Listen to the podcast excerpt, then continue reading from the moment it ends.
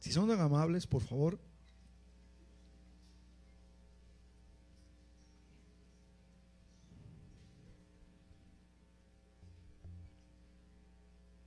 Dice así, en el nombre de Jesús.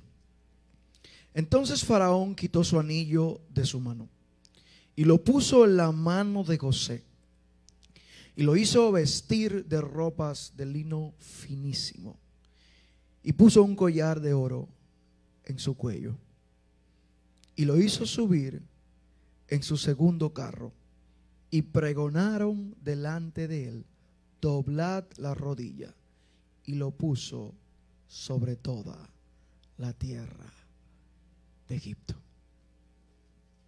Siéntese.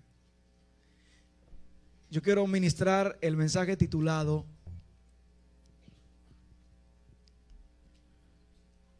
Quiero hablar de la opresión.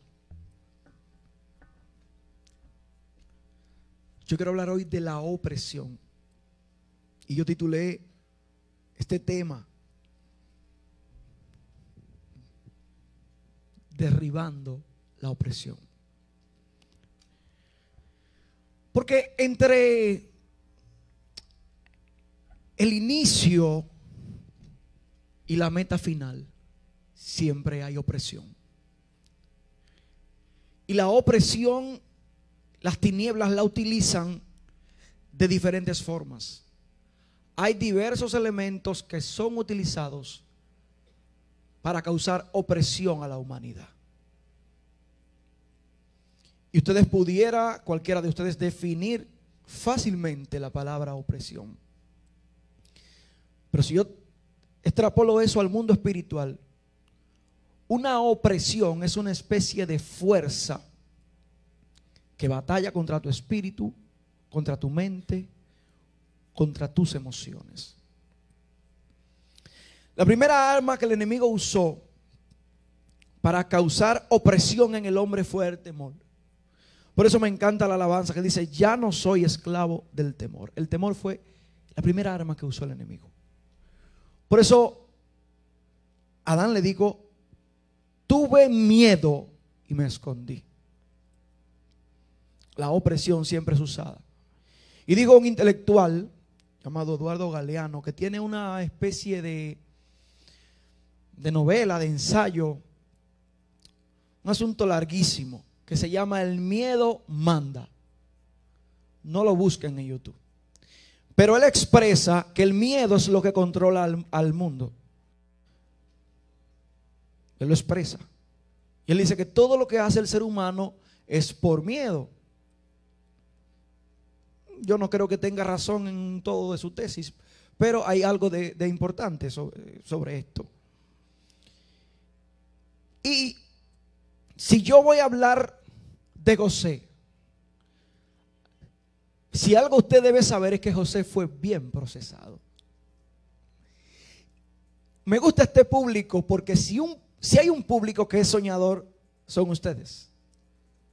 Y no voy a decir que a la edad de ustedes, pero cuando yo era adolescente, que no hace tanto tiempo,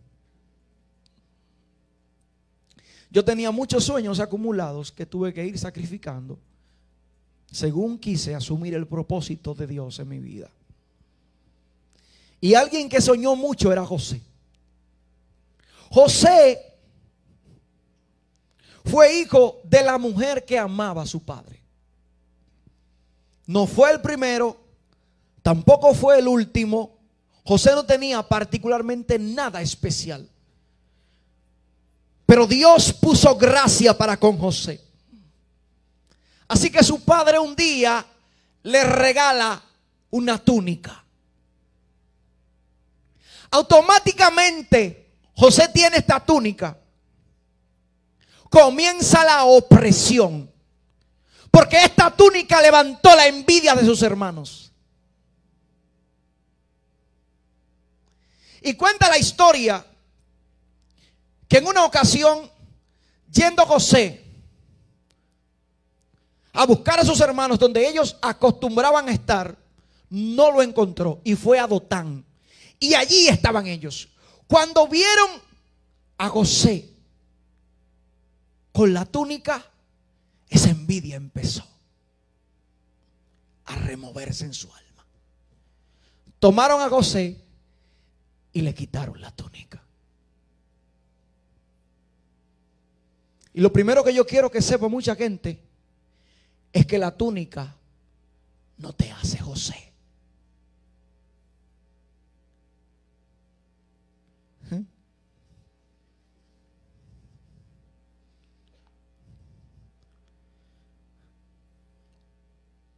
Una posición no te hace ser un ungido. Una oportunidad no te hace ser un ungido. La túnica no te hace José. Y hay mucha gente equivocada matando a sus hermanos para quitarle la túnica.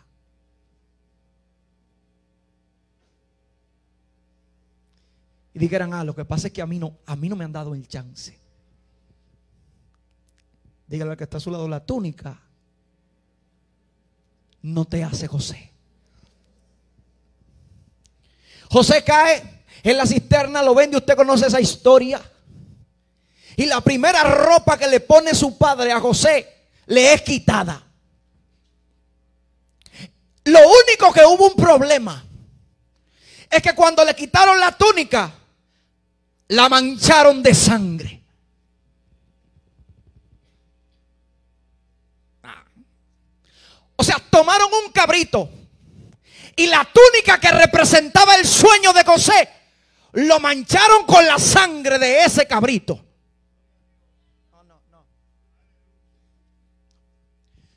Es decir, automáticamente intentaron matarlo.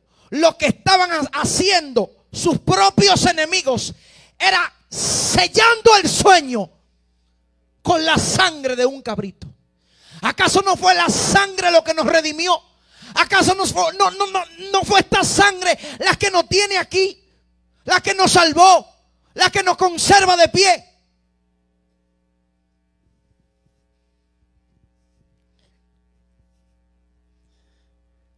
Para poder darlo por muerto a su padre. Dice que José fue donde Faraón. Y que allí había una mujer 60, 90, 60 Dice la Biblia que todos los días asediaba esta mujer a José. Y yo imagino, José, pero yo te di a seguir en Instagram y tú no me, tú no me sigues. Te mandé la foto, tú la viste. ¿Cómo me quedé de traje de baño, José? Todos los días ella asediaba a José. Y un día que estaba sola en la casa, cuenta la Biblia y ella le dijo a José, yo quiero que tú duermas conmigo. Y ese día, José deja la segunda ropa.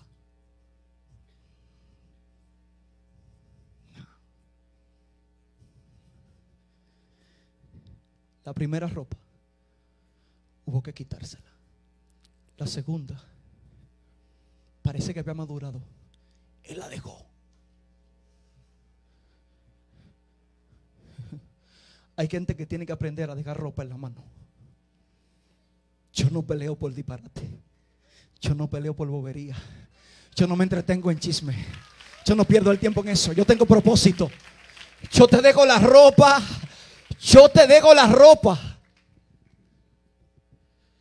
Aquí empezó José a enfrentar la opresión. Aquí em, empezó José a enfrentar la opresión. El saber que tus hermanos te vendieron que la gente que comía de tu plato en tu propia casa, sí.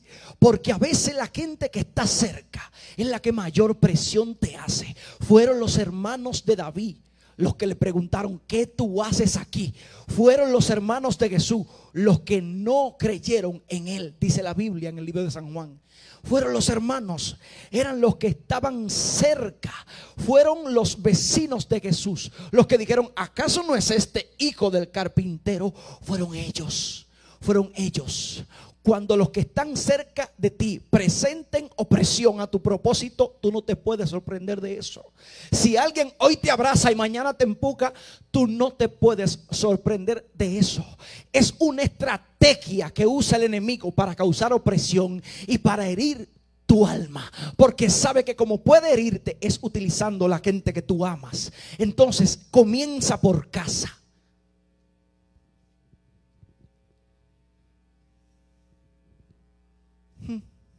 Por eso no extraña que la gente de cerca, cuando dicen algo de uno, es que más uno le molesta. La traición siempre viene de dentro. Yo imagino a José pensando día tras día, día tras día, día tras, tras día. Esta opresión estaba en la mente de José todos los días. ¿Pero por qué? En mi casa yo era un niño de papi y mami. Cuando en mi casa había mejor economía, yo tenía mejor teléfono. Pero ¿y por qué? ¿Y por qué en esta universidad? ¿Y por qué para esta hora? Pero a mi hermana no lo, no apuntaron aquí en Romana. Pero yo no quiero estudiar en este país. Pero ¿y por qué? ¿Y por qué todo el mundo tiene como que consigue parejita? Y a mí lo único que hacen es herirme. Pero ¿y qué es lo que pasa? Se llama opresión y tú decides qué hacer con lo que te pasa. José podía escribir dos libros. El primero, traicionado y rechazado, bestseller.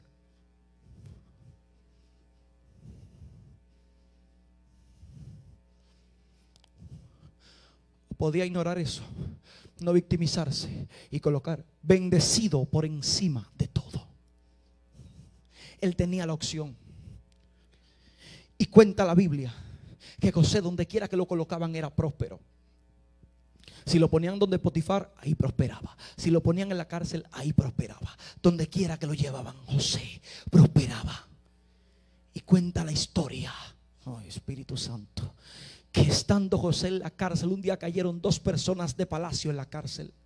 Y tuvieron, alguien tuvo un sueño y José se lo interpreta. Cuando José le interpreta el sueño a este hombre, este hombre va al palacio.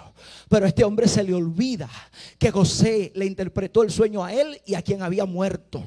De manera que él no se acordó de José. Hay gente que se olvida de ti y Dios es quien lo permite. Hay gente que no te escribe y Dios es quien lo permite. Y este hombre no le escribió más nunca por WhatsApp a José. José se quedó esperando un, correo oficial que le iba a mandar. Y, y este correo nunca llegó.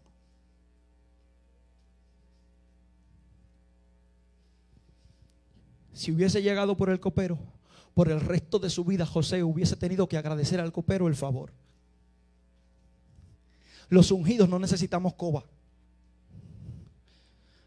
Déjeme explicárselo en un lenguaje que usted lo entienda así fino. La gente de Dios no lambe.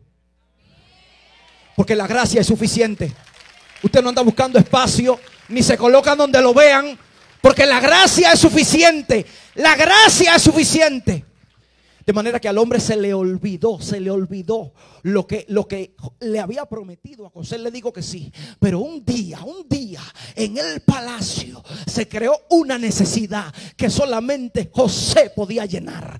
Cuando Dios te necesite en un espacio, va a crear una necesidad que solamente tú puedas llenar, que solamente tú puedas ocupar, porque tu espacio, lo que Dios designó para ti, Nadie te lo puede quitar derribando la opresión.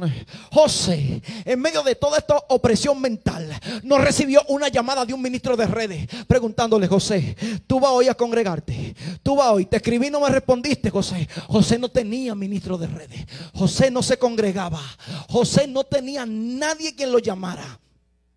A José nadie se paraba en crema comprarle algo y a visitarlo. José dejó de congregarse aproximadamente por 13 años. La constancia te va a definir. Esto no es que tenga un congreso y que sentía a Dios y dos meses después sentía al diablo. Esto es que esto es que constancia te va a definir, te va a definir. Quizás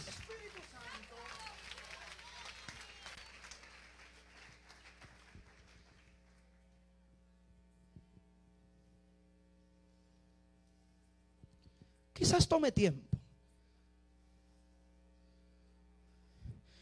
Nadie lo buscó. Nadie preguntó por él.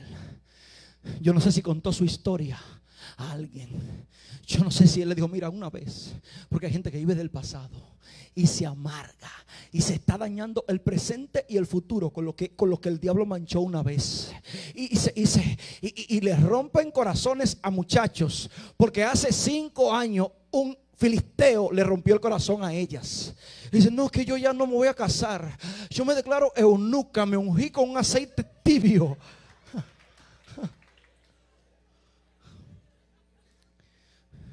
Y dejan que la opresión dañe su presente. José recibió opresión en la cisterna, recibió opresión en la casa de Potifar cuando esta mujer no solamente se quedó con la ropa, sino que lo calumnió. Hay gente que no aguanta la calumnia y dicen, yo me voy, me voy de esta iglesia porque me calumniaron, me voy, me voy porque me calumniaron. Ah, porque tú no resistes la opresión. Me voy del ministerio porque me calumniaron y dijeron que yo dije que no iba a ser la segunda porque tú no resistes la opresión. Tú te mueves de posición porque no resistes resiste la opresión. Pero si tú sabes quién te llamó, no importa que digan, tú te vas a quedar firme. Tú te vas a quedar ahí como el monte de Sión, que no se mueve, sino que permanece. Si me saludaron, bien. Y si no, mejor. Si usted me escribe, yo estoy bien. Y si no me escribe, yo estoy mejor. Si usted me saluda, yo estoy bien. Si usted me quiere, yo estoy bien. Y si no me quiere, estoy mejor. Porque la túnica de niñito hace rato que me la quitaron. Yo no vine aquí para que usted me añoñe. Yo soy un propósito andante.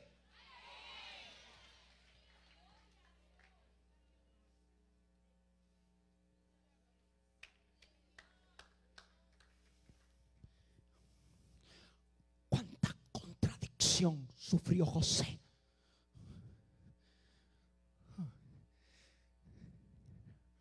Te voy a prosperar. Es una palabra sobre ti. Y de repente papi tiene que vender todo.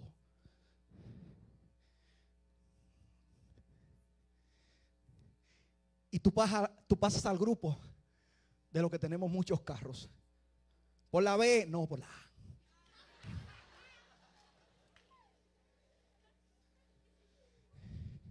Pero te tengo una noticia. Eso no te define. El rey más poderoso de toda la tierra. Nació en un pesebre hediondo a vaca. Y eso no lo definió. Andaba con gente cultural y económicamente por debajo de él. Y eso no lo definió. Anduvo de a pie y en burro. Y eso no lo definió. Lo amaron y lo odiaron. Y eso no lo definió. Estoy aquí para decirte, la opresión no puede matarte. Cuando en tu piel hay propósito, la opresión viene a formarte. Oh, yo dije al principio, entre la palabra que se da y la meta, lo que hay es tormenta. Esa tormenta que te mueve, lo que está es quitando, quitando, quitando. Esa opresión, lo que está es quitando, quitando, quitando. Porque matarte no puede. Hmm. Y después que él deja la ropa, ya dije eso y después que se crea una necesidad donde solo él cabía, lo mandan a buscar. Tú no sabes nada todavía. Por lo mismo que lo vendieron, lo están mandando a buscar.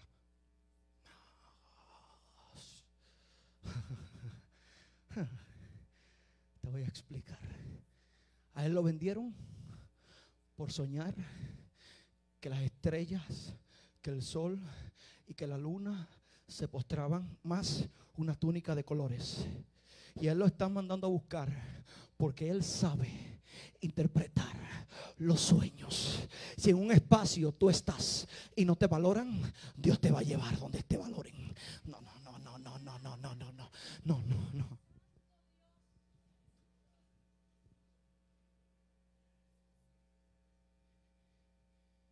Porque el problema no eres tú.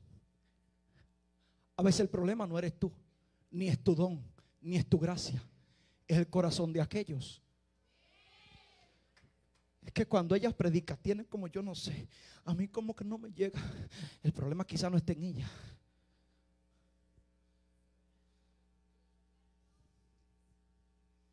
Eso tiene un nombre en psicología. Y es cuando tú ves algo en alguien que tú quisieras hacer o tener.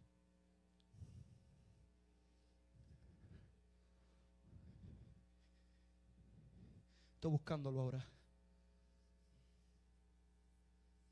Proyección psicológica.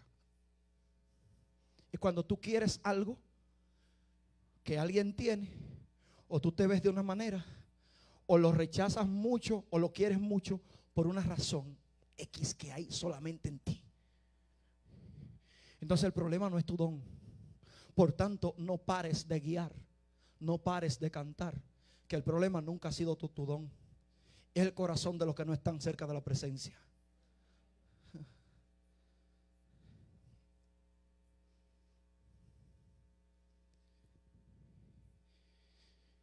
Después que lo mandan a buscar por esta capacidad, que ya la he dicho otras veces, se llama ogniromancia. Es la capacidad de interpretar los sueños. Después de tantos años de opresión, viene a ser y se da el caso de que los hermanos no los reconocieron. Eh, eh, eh, el tiempo no le devolvió la túnica.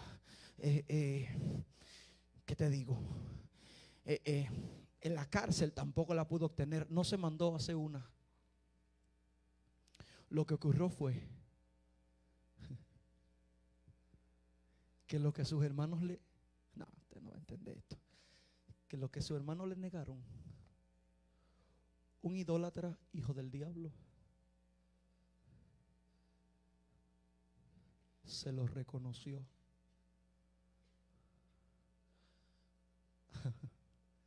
Sus hermanos le quitan la túnica y un faraón le pone otra.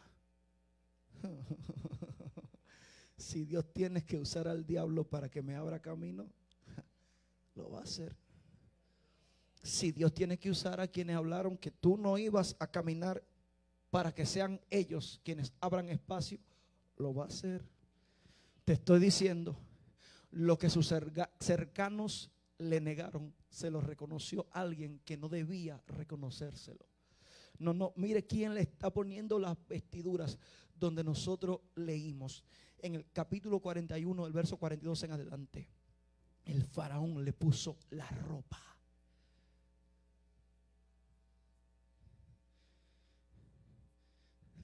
Ahí yo creo que, que encaja el verso que se dijo años después. Las piedras van a hablar.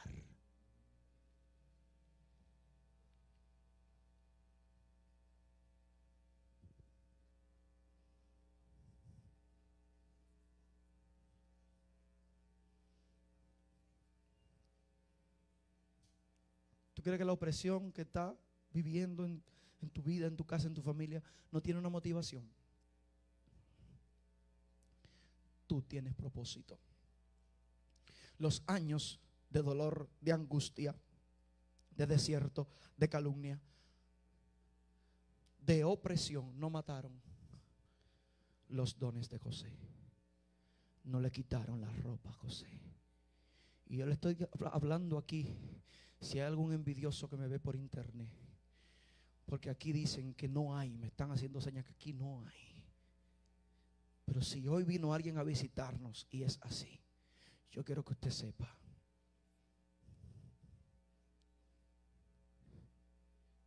que tú tienes chance de llevar tu corazón a la presencia de Dios para que pueda sanarte. Si tú no tienes la capacidad de ver a tu hermano crecer, tú tienes un problema. Si tú no tienes la capacidad de ver a otros cantar, tú tienes un problema. Si para ti el único que predica bien eres tú, tú tienes un problema. Si tú crees que la única unción poderosa que hay la tienes tú, tú tienes un problema. Si tú crees que quien único puede aprobar cuando Dios se mueve o cuando Dios no se mueve, o, o si tú crees que tú eres la única persona en el universo que sabe cuando Dios tenga un lugar, porque tú eres la- el olfato de Dios en la tierra, usted se equivocó. Usted se equivocó. Esto es un cuerpo.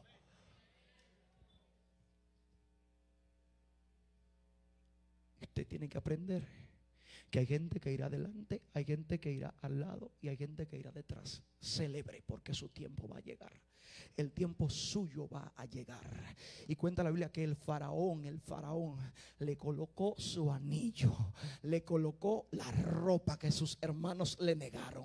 Y cuando le colocó todo esto, como si fuera poco, buscó un carruaje, como para que los demonios que estuvieran por ahí lo vieran.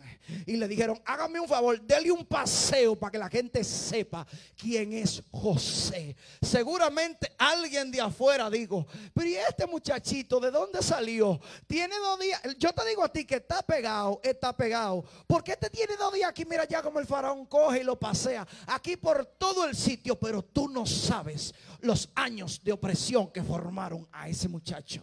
Pero y esta, pero y esta que siempre ponen acá, y este que siempre toca. Tú no sabes los años de opresión. La opresión no tiene la capacidad de matarte. Y yo estoy hablando aquí con gente que está siendo de víctima y esta noche tiene que salir siendo hasta villano, pero víctima no.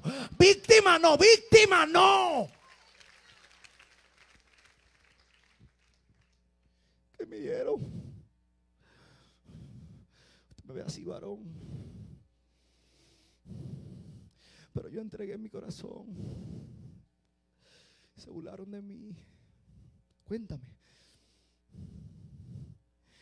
Ella me dijo que me quería.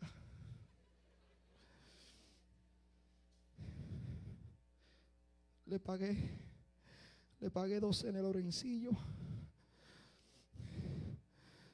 una en Villí, una en Chabón.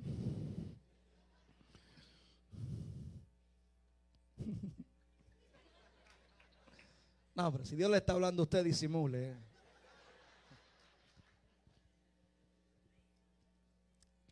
Y ellos hacen de víctima. Si me pasa a mí, ¿sabe qué digo? ¡Ja, varón! Le pagué dos cenas. El Lorencillo. Una en Villí y una en Chabón. Y aún estando a punto, varón, Dios me libró de esa Dalila. Alaba. Alaba. Aquí hay gente que ha pasado más que tú y tú lo ves de pies como un general, aunque estén llenos de heridas. Alaba.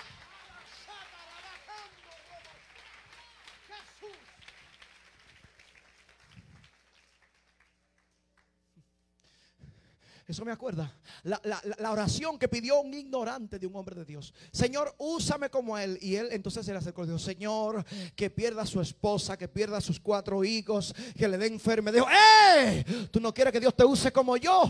Entonces que Dios te prepare, porque si te da lo que yo porto, sin que tú pases lo que tienes que pasar, tú vas a tener problemas.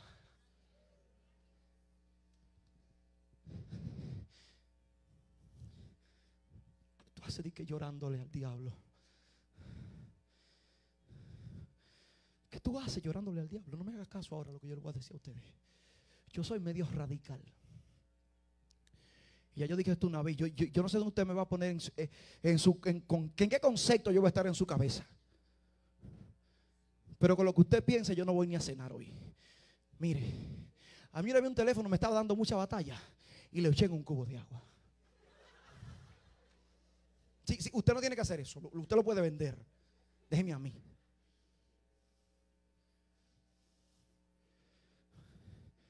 Yo no acepto. Yo no puedo aceptar que nada, que nada, que ninguna opresión robe lo que Dios puso en mí. Dirán algunos que están aquí, loco, pero tú lo vendías, ¿y qué? Te pusiste bruto. Tengo el don de sospecha.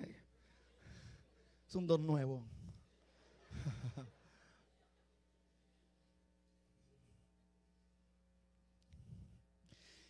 Llegar hasta aquí me ha costado mucho y no he comenzado. Me ha costado muchísimas cosas que ya he hablado de eso aquí.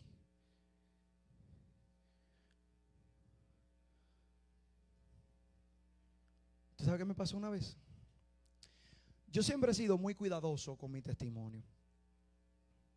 He tratado de cuidarlo mucho.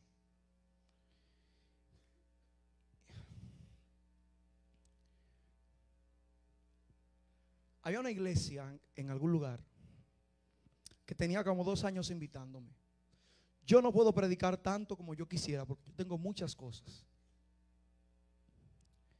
Para esos días que esa iglesia me invitó, había surgido un rumor. No nada de pecado, ¿eh? por si acaso. Pero de una contradicción y un asunto. Y eso se malinterpretó. Les repito, no fue nada de pecado ni nada que tiene que ver. Y cuando esta iglesia me invita, como dos años, yo voy a este lugar. Y yo sufrí una de las humillaciones más grandes de toda mi vida. La gente estaba afuera de la cantidad de gente que había. Delante estaba todo listo, luces preparados. Me recibieron. Cuando me recibieron, en medio de ese recibimiento, yo veo un pequeño movimiento rápido. Rápido, muy rápido. Me alan por la mano. Dice, venga por aquí. Me llaman a la oficina. Habían tres personas, cuatro, qué sé yo. Y me dice, usted, usted no puede predicar. En ese momento él hace silencio. Y yo escucho al que tiene el micrófono en la mano decir, hermano, todavía, aunque el diablo se levante, hay gente que tenemos visión. Y Dios habla, y como Dios habla, Hoy, la persona que iba a predicar, Dios mío, yo estoy oyendo todo en la oficina, no va a poder ministrar. Y cuando se está debatiendo el asunto,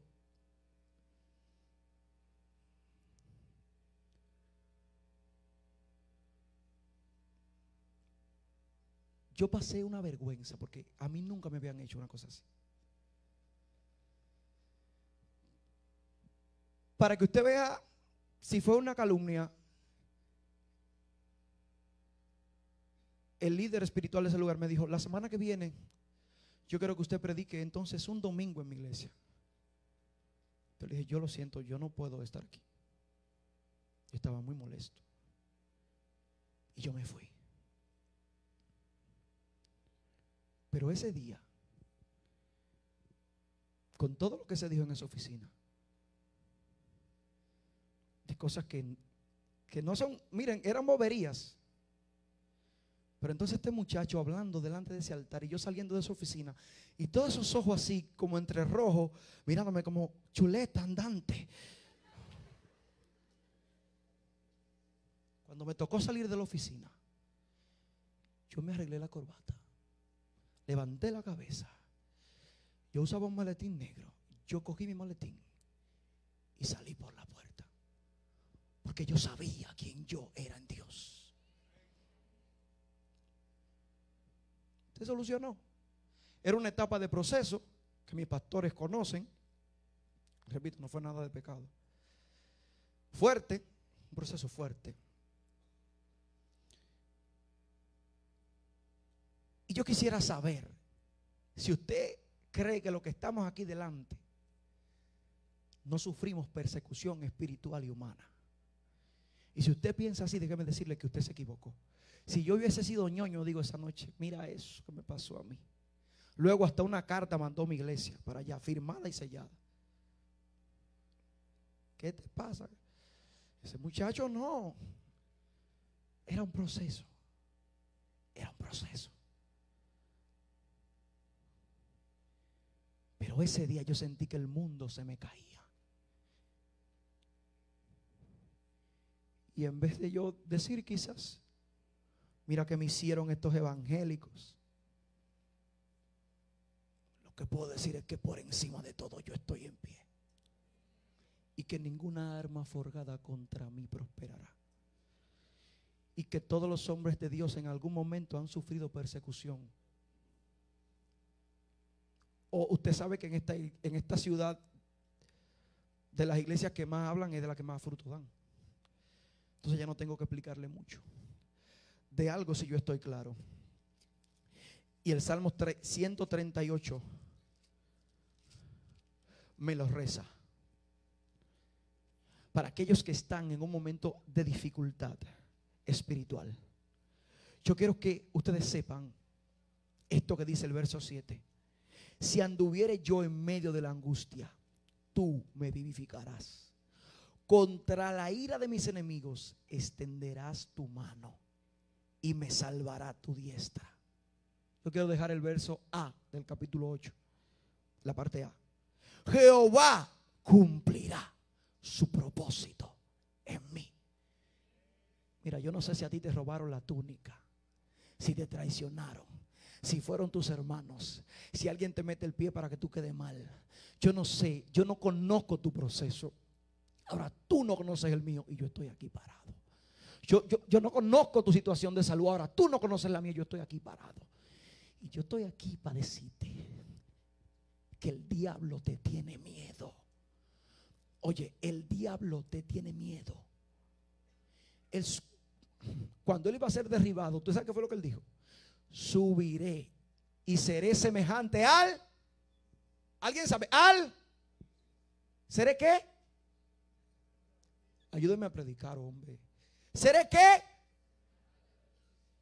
Y en Génesis 1 dice la Biblia que Dios me dio semejanza. Por eso Él me tiene tanta envidia. Porque lo que Él quería, a mí me lo dieron. Él viene y peca y con Él no pasa nada. Adán viene y peca y ahí mismo Dios arma un plan de redención. Entonces por eso es la opresión. Porque yo tengo el diseño que Él quería. Por eso es la opresión. Porque a mí se me dio gobierno, se me dio un espacio en la tierra. Dios le dijo al hombre, gobierna, su yuga ahí, que se hace lo que tú digas. Y él ni siquiera del infierno tiene llave. ¿Tú entiendes por qué la opresión? Porque lo que él quería, lo mismo que le pasaba a los hermanos de José, le pasa al diablo cada vez que te ve. Mira, esto yo no lo pude obtener y él lo tiene. Eh, si tú supieras quién tú eres, esto yo no lo pude obtener. Mira, y tú no tienes, tú, tú no tienes túnica, pero tú tienes la vestidura que da andar bajo la gracia del Espíritu Santo. Yo no sé si tú entiendes quién tú eres en Dios. No le llores a un proceso, no le llores a un desierto. Llórale a Dios. Sí, sí, a Él sí, pero a un proceso no.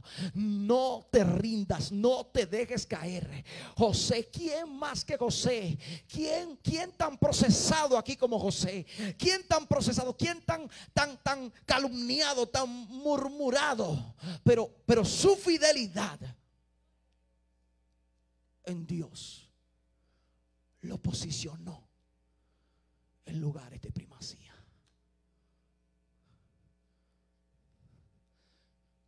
Cuando José vio el sol postrándose, uno de los dioses principales de Egipto está representado por el sol. Era más grande que lo que él interpretó. Naciones se postrarán era más grande el sueño que lo que él pudo interpretar.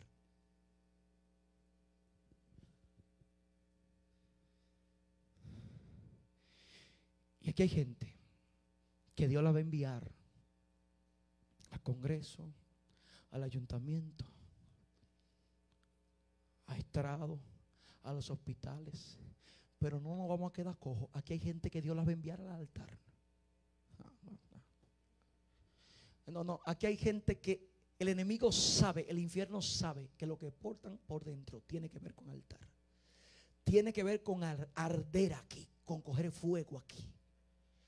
Y yo no sé, mire, yo no sé. Pero yo no voy a renunciar ni una sola hora a lo que Dios me ha dicho. Ni un solo minuto. Mientras llega, yo haré todo lo que debo. Me voy a preparar, voy a seguir estudiando, voy a capacitarme. No, no, no, no puedo hacer otra cosa, pero yo estoy confiado en todo lo que Dios ha dicho.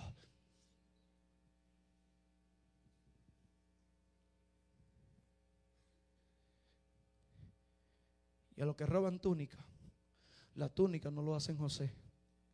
¿Oyeron?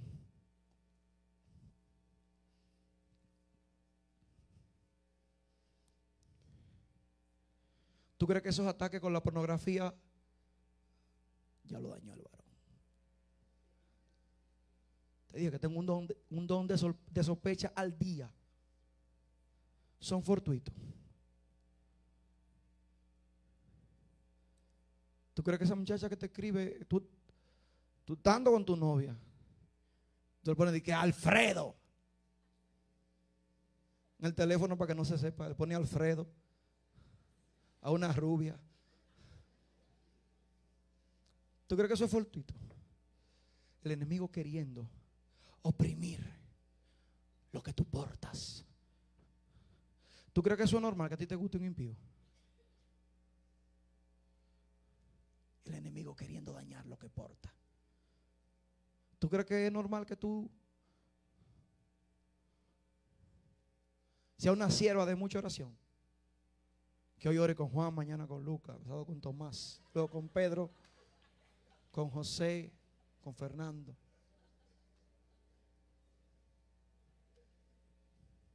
¿Tú crees que es fortuito que el enemigo te, te puya para que tú uses esa ropa? Esa falda santa bárbara. ¿Usted la conoce? Si no, porque usted la ve de frente, dice, santa. Cuando se voltea entonces, que Raúl le llega, te dice, bárbara.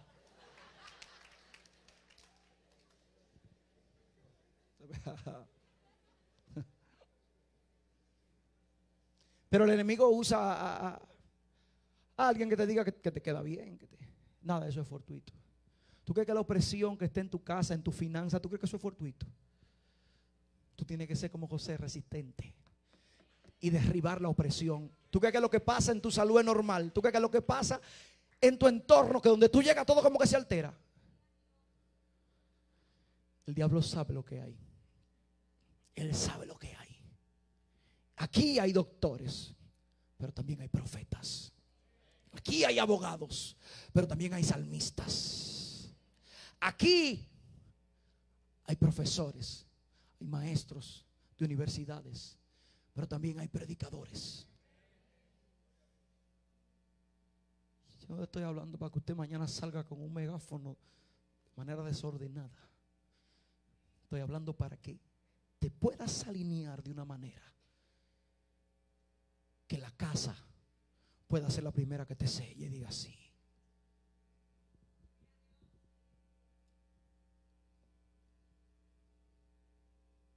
Tú no ves que aquí tú adoras con una libertad. Deme dos minutos literal y usted sabe que no vamos. Usted adora con una libertad aquí todo. Y arrancamos a adorar. Y cuando esté en su casa no puede opresión. Una opresión. Tú dices, qué sueño, Dios mío. Pero ¿y qué será? Padre, me voy de rodillas. Señor, tengo como cuatro. Ay, no, son 15 minutos. Oh, Dios mío. Y de repente tienes un sueño, pero entras a ver una, una notificación que te llegó. Y te acuestas a las 2 de la mañana. Opresión, opresión, opresión, opresión. Te dije todo lo que no tenía José. José no tenía un líder que le pusiera la mano. Le dijera, tengo una palabra sofrética para ti hoy. Veo un aceite corriendo de tu mano y algo grande, tú haces grande. Nadie le dijo eso. José, en una época de su vida, se ministraba él mismo. José iba a la iglesia de él, se sentaba él ofrendaba a él y se quedaba con la ofrenda, se paraba a predicar, se ungía a él, se tocaba y se caía a él, se paraba él mismo, no tenía ujieres, pero la opresión no lo mató. Trece años, trece años, oprimido por el dolor, por los malos Varón, y hay gente que desde que se va, te dije que iba a terminar, que se va a la capital, dice que ellos se enfrían.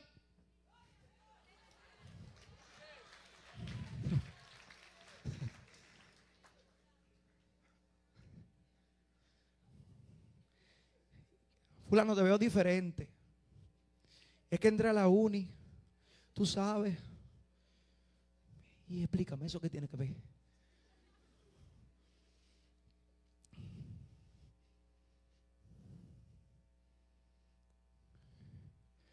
Algunos de ustedes el diablo lo quiere mantener oprimidos porque saben lo que ustedes espiritualmente representan. Yo voy a pelear como sea. Cuando me caiga arrastrado, yo voy a pelear. Yo no, no, no puedo parar. No puedo hasta que yo pare de respirar. Y este cuerpo que no merece, que no me merece, yo lo abandone.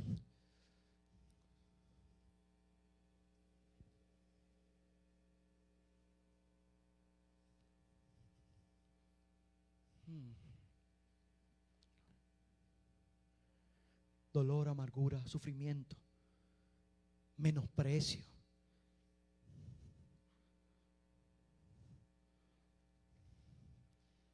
Ayúdenme. Yo no quiero ir al culto hoy. Yo me puse esa falda el sábado y el sábado y el otro sábado. Esa falda tú la pones en la acera y ella llega sola ya. Yo me siento mal. Yo no puedo seguir. Mira, a esta blusa le dio cáncer aquí abajo, ya se abrió. Opresión en las cosas materiales. Mira ahora. Lo único que yo tenía un iPhone 2 y se me le dañó el botón de inicio. Hay que darle con un martillo.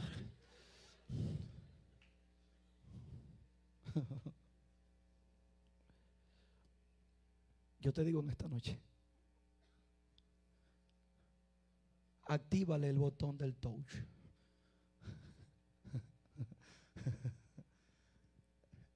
Los que tienen iPhone me entendieron.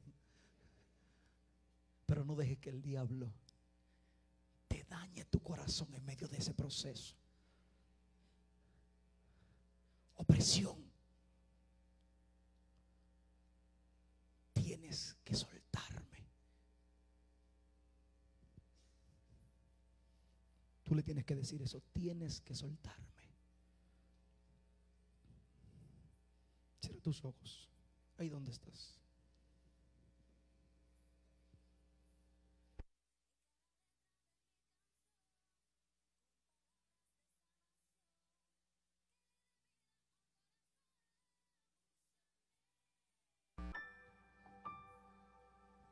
Yo quiero antes de orar hacer un llamado a los amigos.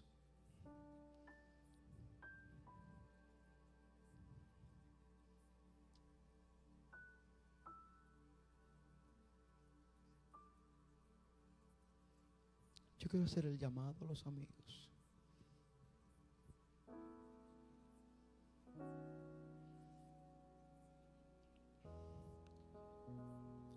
Amigo, a diferencia de nosotros, a ti solamente, a ti el diablo no, no te oprime. No lo necesita. Porque tú estás plenamente bajo presión. La presión te gobierna. A diferencia de nosotros, tú no estás en guerra con ella. Tú estás en su territorio. En esta noche, yo no sé cuántas cosas tú has pasado.